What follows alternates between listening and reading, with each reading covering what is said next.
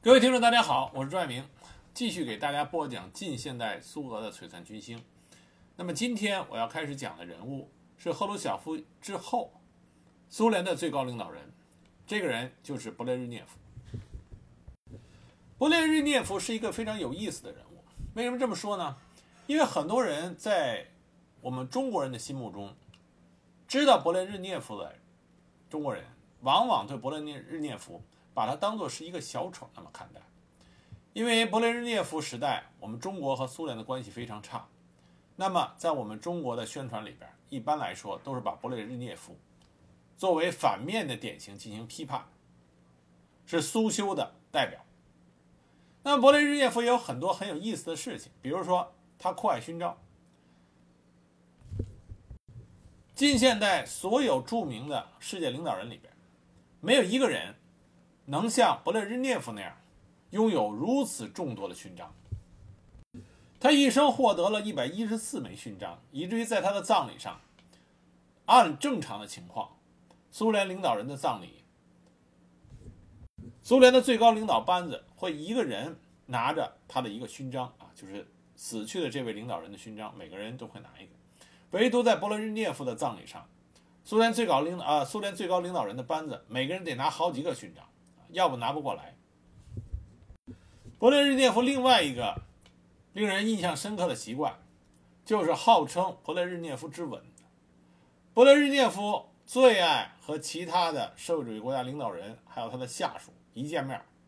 就是抱着亲。他这个亲吻还不是西方那种礼节性的亲吻啊，贴贴脸就完了。勃列日涅夫那个吻是嘴对嘴的那种，用我们的话说就是热吻，而且他这种照片还经常出现在各大报纸、各大媒体的头条上。最夸张的一张是在柏林墙啊，在柏林墙上有一张他和当时东德最高领导人昂纳克的热吻，啊，那就真的是彻底的嘴对嘴。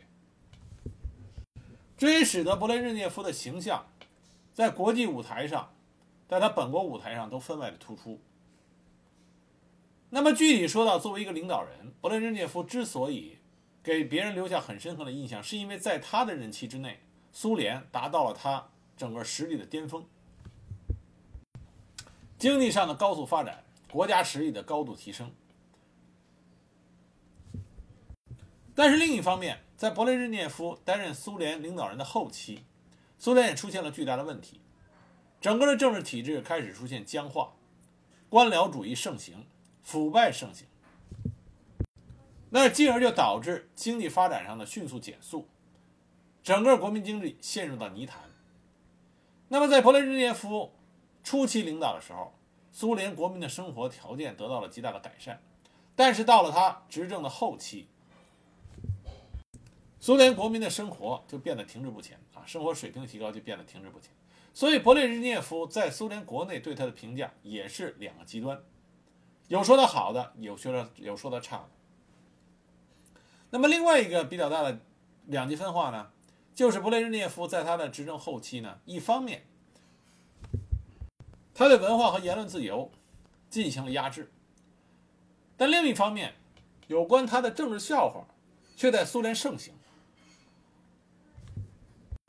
因为当时我们中国对苏联的敌对态度，所以很多关于赫鲁呃关于勃列日呃勃列日涅夫的政治笑话，中国这边都流传过。这也是一个非常有趣的现象。我这里给大家念说一个关于勃列日涅夫的笑话啊，这个笑话我认为是真实反映了勃列日涅夫到底是一个什么样的人的一个著名的政治笑话。这政治笑话这么说的：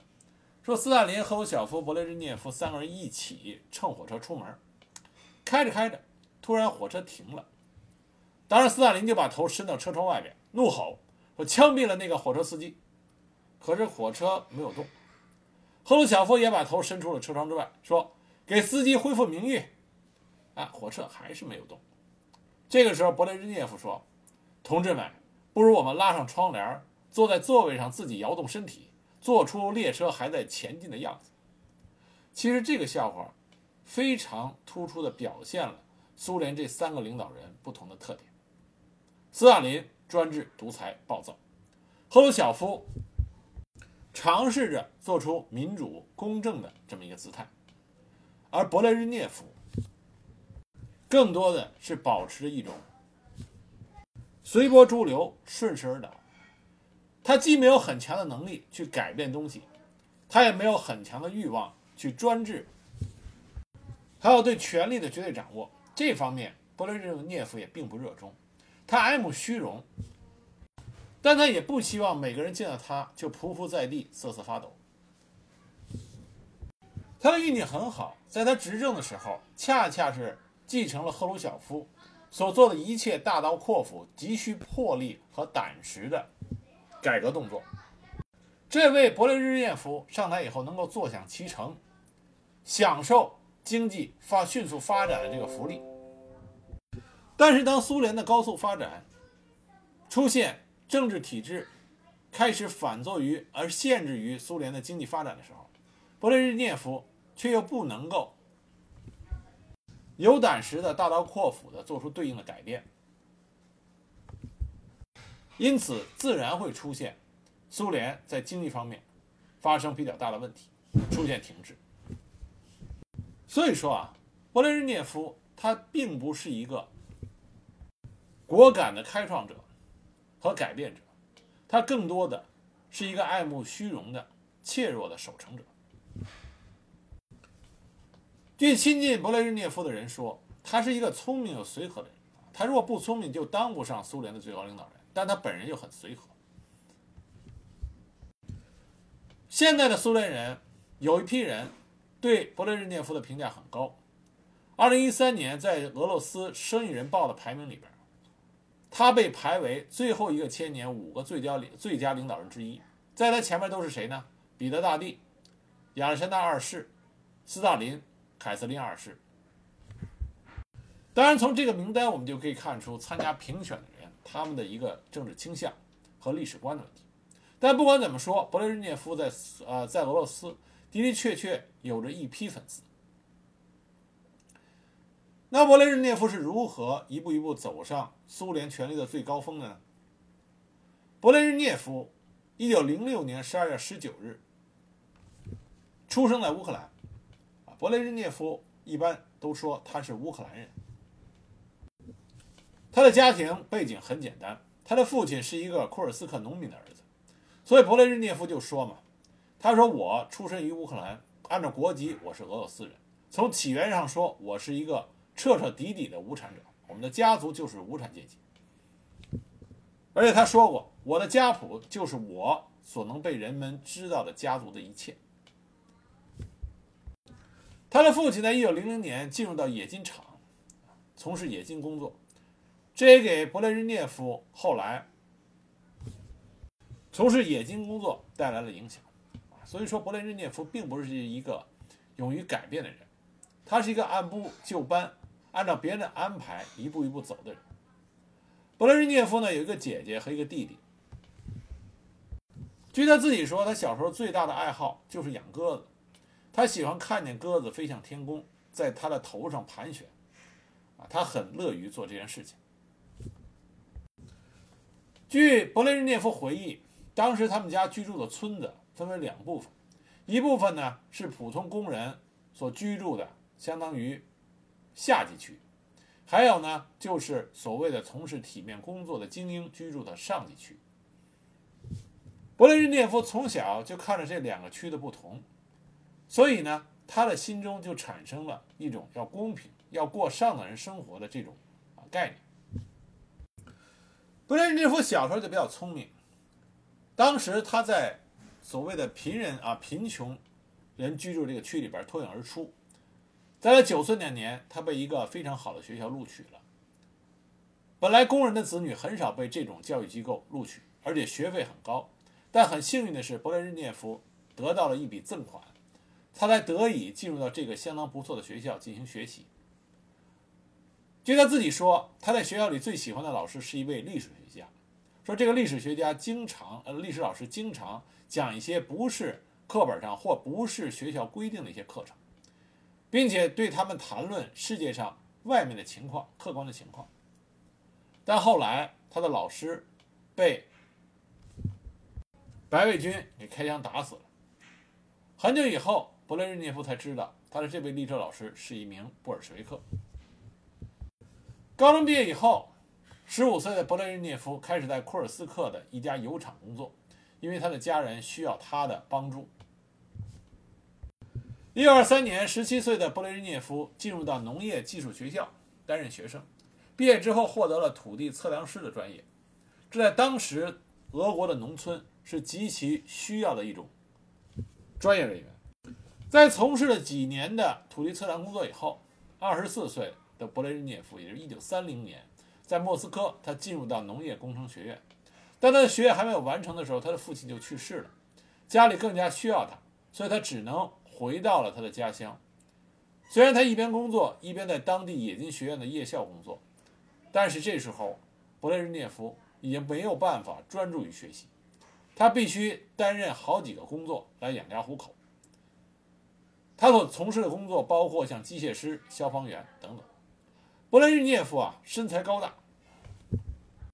长得是仪表堂堂。虽然晚年的时候因为过于啊，他比较好吃，所以晚年的时候比较胖，看着比较臃肿。但是在年轻的时候，勃列日涅夫还是非常的拥有吸引人的外表，尤其是他那段眉毛。有兴趣朋友可以看一下勃列日涅夫的照片，他的眉毛长得很有特色，非常浓。非常的粗，两道粗粗的浓眉。那么有一些讽刺他的人在画漫画的时候还突出他这个特点。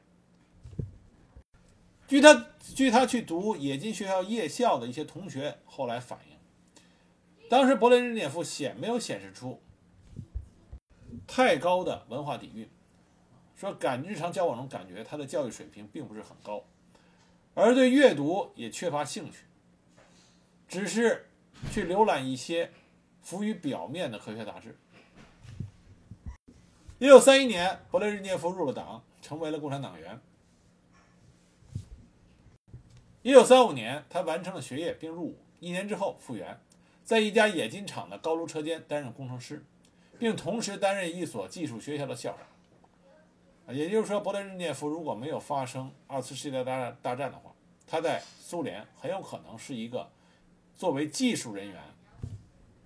工程师，这么按部就班生活的人，当然他也从政。一九三七年，他被任命为他故乡执行委员会的副主席，然后又是乌克兰共和呃共产党在第聂伯呃第聂伯罗皮德洛斯夫斯克，也就是现在的第聂伯罗市地区委员会任秘书。一九四零年，他当选为地区委员会主席团的成员。在苏德战争爆发的时候，勃列日涅夫也跟大多数的中层的共产党员一样，帮助将遭受到德军进攻威胁的工业撤离到苏联的东部。勃列日涅夫在执行这个任务的时候表现的不错。一九四二年，勃列日涅夫被派到高加索地区，担任前线的政治行政副主管。一九四三年四月，他成为。第十八集团军的政治部部长。那勃列日涅夫后来掌权以后，专门写了一个啊关于他二战伟大功绩的一本书，但因为他真的是没什么可写的，所以这本回忆录呢，名字叫《小天地》，一共只有四十八页。这本书里唯一提到的啊，提到的是勃列日涅夫在二战中在苏德战场上唯一参加的一次军事行动。就是科赤埃尔蒂根行动，在这次行动中，实际上他的十八空降军啊是十八，不是十八集团军，是十八空降军。十八空降军是作为一个预备队被投入到战斗中的。当然，在勃列日涅夫自己写的这个回忆录里边，他成了主要的指挥者。在二战结束的时候，勃列日涅夫的军衔只不过也就是少将，但是后来当他掌权以后。他命令全国范围内所有高级军事指挥员在撰写有关二战的回忆录的时候，都必须提到勃列日涅夫战时的丰功伟绩。但他的的确确什么也没干，那怎么办呢？据说朱可夫元帅在写他回忆录的时候，出版社就给朱可夫暗示，说总书记勃列日涅夫希望在回忆录里能提到他。但问题是，朱可夫在战时根本就没见到过勃列日涅夫。朱可夫也不知道怎么办。那为了出版出版这本书，出版社当时绞尽了脑汁，最后是让朱可夫在书中写到，他在战时视察第十八集团军的时候，啊，第十八空降军的时候，想见见政治部主任勃列日涅夫，但是他不在，到最前沿去了。就这样，既没有让朱可夫违心的说他知道勃列日涅夫，也让勃列日涅夫的名字出现在了朱可夫的战争回忆录上。但这件事呢，说明两个问题。第一个，当然，勃列日涅夫爱慕虚荣，非要把自己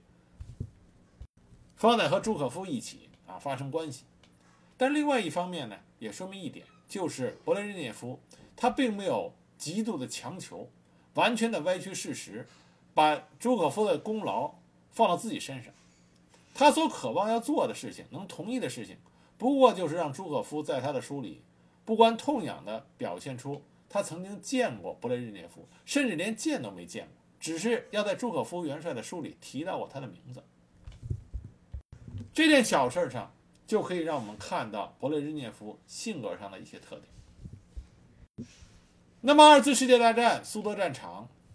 勃列日涅夫在战场另外一个重大的收获，就是他的直接上级，因为勃列日涅夫是从事政治工作的，他的直接上级是谁呢？就是赫鲁晓夫。赫鲁晓夫虽然在1931年就认识了勃列日涅夫，但是两个人的关系和友情，就是在二战期间得到了充分发展二战胜利以后，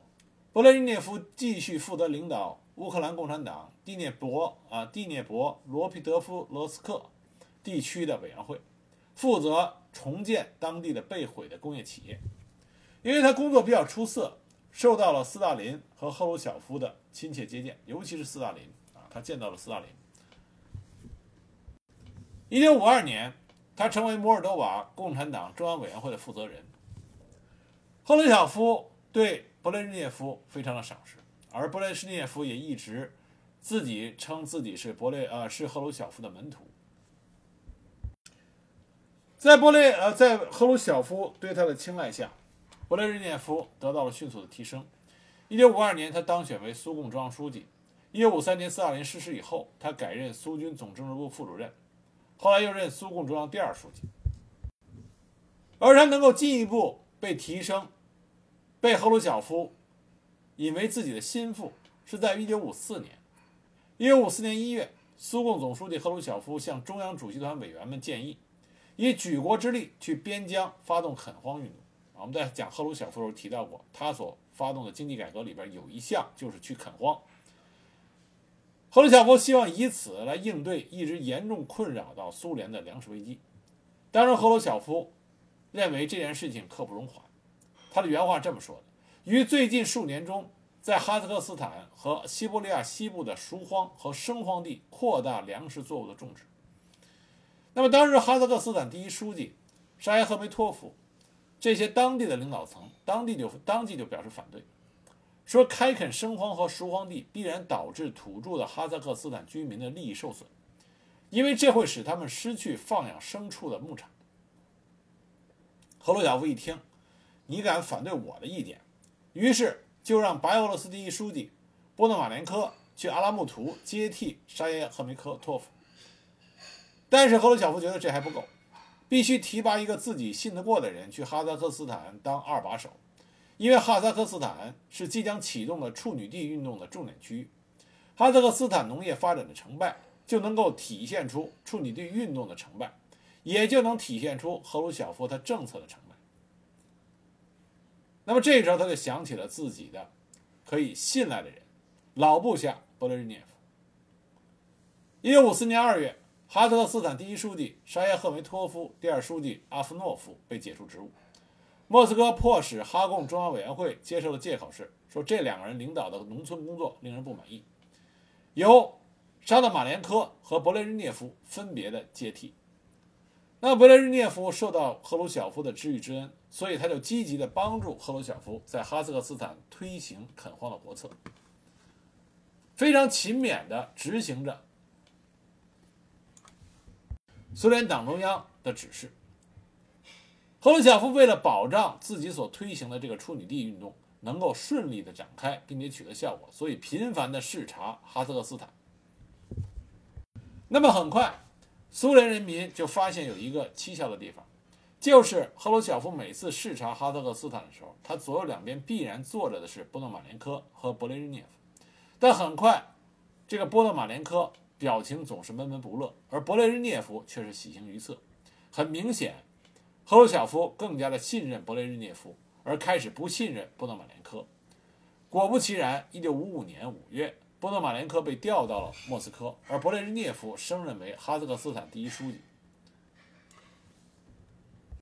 据说波诺马连科在告别哈萨克斯坦的时候，勃列日涅夫都没有去机场去进行送行。当然，勃列日涅夫他在哈萨克斯坦的工作也是倾尽了很多心血。我们这里说一句啊，勃列日涅夫在从事中层和底层工作的时候，可以算得上是鞠躬尽瘁。呕心沥血，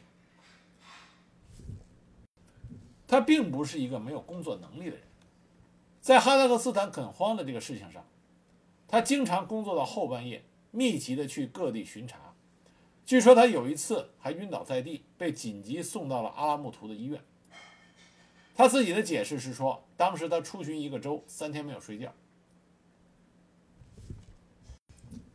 但虽然勃列日涅夫花了如此大的力气，如此的辛苦。但是哈萨克斯坦1955年的垦荒成绩并不好，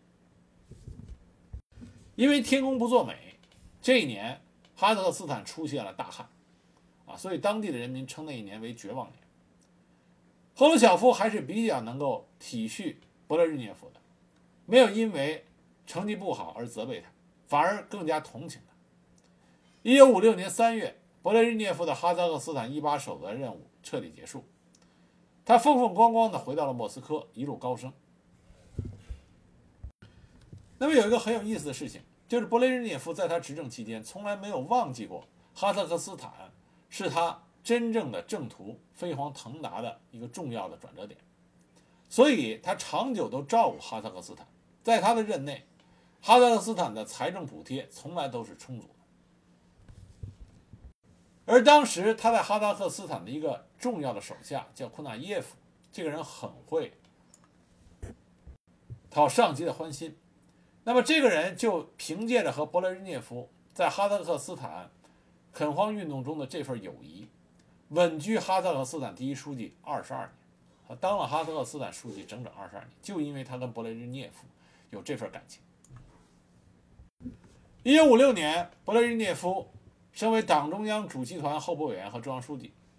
一九五七年，在赫鲁晓夫与莫洛托夫等人的争斗中，赫鲁晓夫占了上风以后，那么莫洛托夫反党集团成员被开除，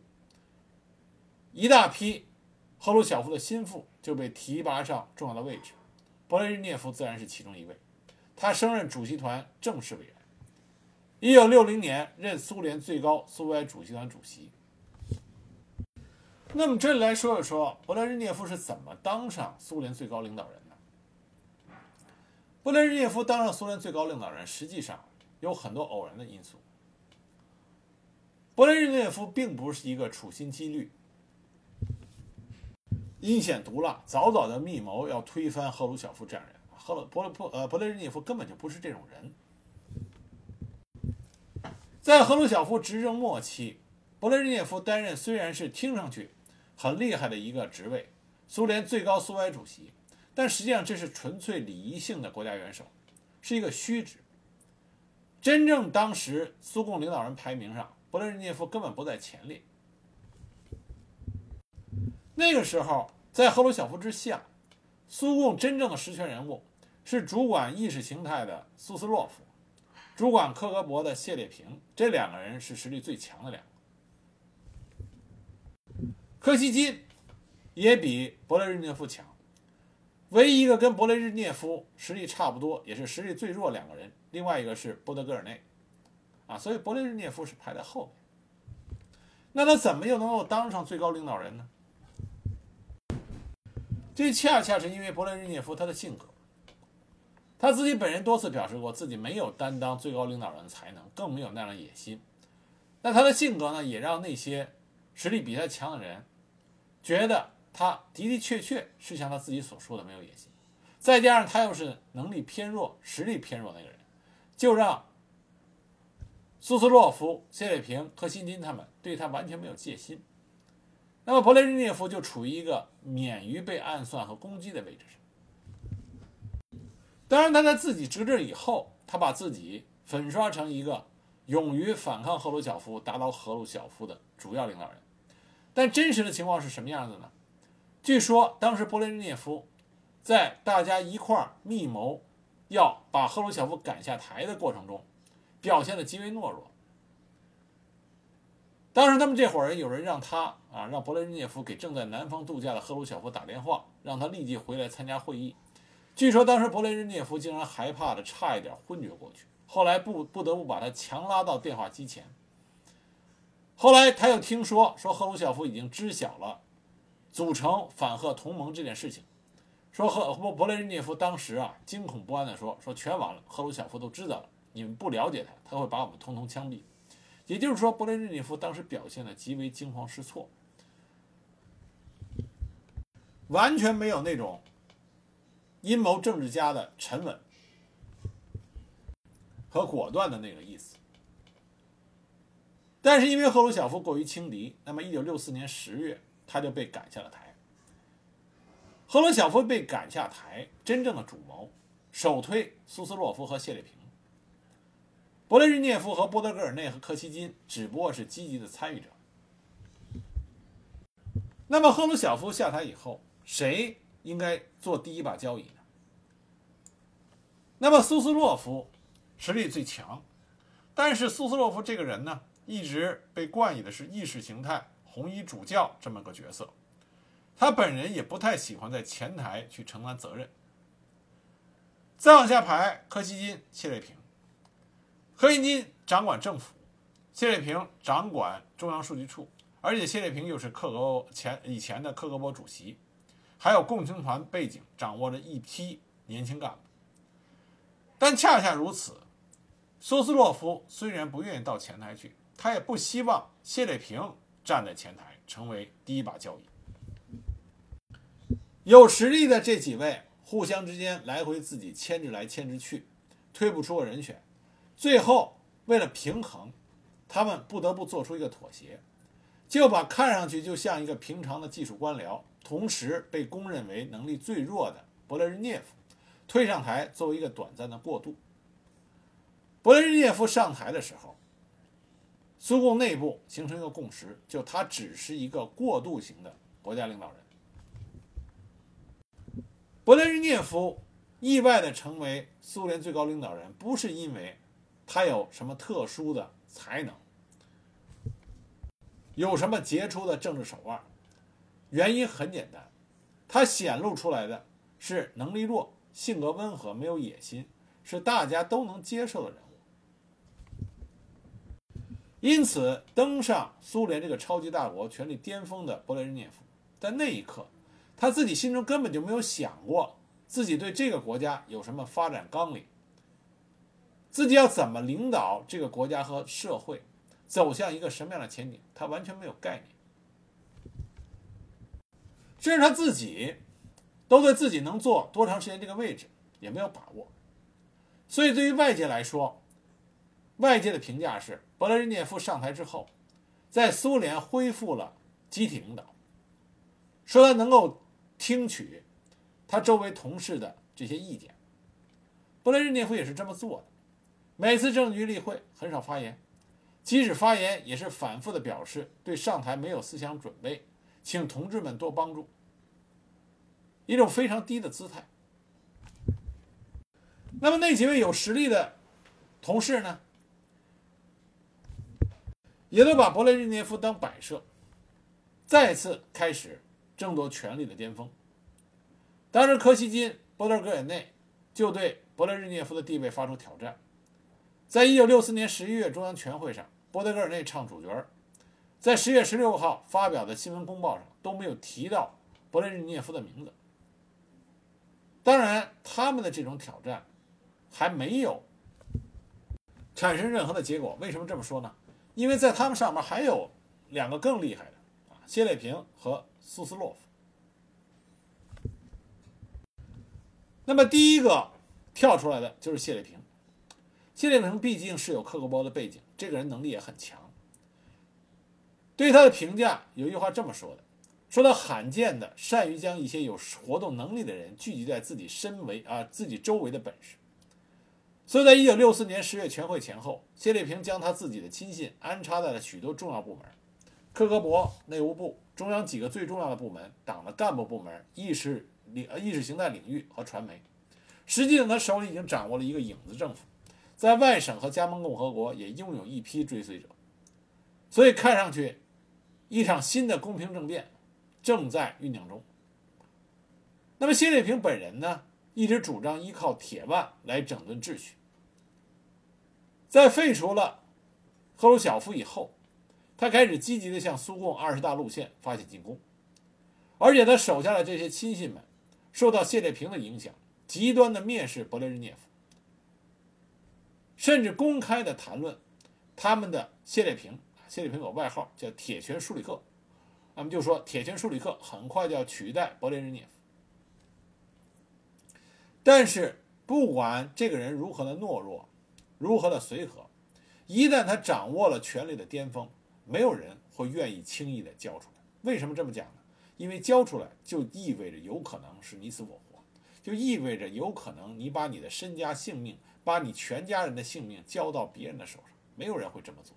包括勃列日涅夫。所以勃列日涅夫很快就警觉起来。那么勃列日涅夫很简单，他让其他的人跟他有同样的感觉。让他们感觉谢列平如果一旦拿到最大的权力，他会变成一个像斯大林式的人物。那么斯大林在那个时候，在勃列日涅夫的时期，仍然是苏联共产党上上下下心里边一个梦魇式的人物。那么谢列平的这种表现，而勃列日涅夫的这种描述，使得其他的这些领导人。就团结在了勃列日涅夫的周围，抵制谢列平。在这种情况下，一九六五年秋天，谢列平失去了对干部部门的控制，调任为主管食品和消费品工业的中央书记，后来又调任为全苏工会理事会主席。一九六七年，谢列平的亲信科沃主席谢米切斯内被安德罗波夫取代，就这样，谢列平的大量党羽逐渐被解除了职务。那么后来谢列平是怎么样的呢？一九七四年，他被解除了全苏工会理事会主席的职务，并被赶出了中央政局和中央委员会，丧失了一切特权，并调任为一个主管技术培训的职务。一九八四年，他被打发退休。据说他的晚年过得非常的凄惨。一九九四年，他在贫病交加中去世。他轻视了勃列日涅夫，他也为此付出了代价。那么谢列平被打倒之后，斯斯洛夫实际上和勃列日涅夫的配合是非常不错的，因为斯斯洛夫有理论上的高度，对意识形态的把握也有非常好的深度，所以斯斯洛夫在很长的一段时间里边都是作为勃列日涅夫的啊高级顾问，两个人没有太大的矛盾。勃列日涅夫这个人呢，他善于与人合作，但是他又缺乏主见，而苏斯洛夫恰恰跟他互补了。因此，在勃列日涅夫上台以后的一段时间里边，他形成了一个集体领导，再加上善于搞经济的柯西金，担任最高苏维埃主席的波德戈尔内，掌管克格勃的安德罗波夫。这样，当时苏共最高的这个集体领导这个圈子就形成了。据说在决策过程中，勃列日涅夫如果他的意见和政治局其他人不同的话，他经常乐于放弃自己的意见。在一些专业性极强的问题，比如说国防外交方面，他也不一般不会直接下指示。开会的时候，勃列日涅夫发言一般都很少。如果这个最高领导圈子里成员之间有分歧，勃列日涅夫一般都主张把问题放一放再研究。但这并不代表勃列日涅夫他是一个不会权力斗争、不会政治斗争的人。勃列日涅夫他虽然性情温和，比较懦弱，但是当有人要威胁他，他的最高权力威胁到了他的生死安全。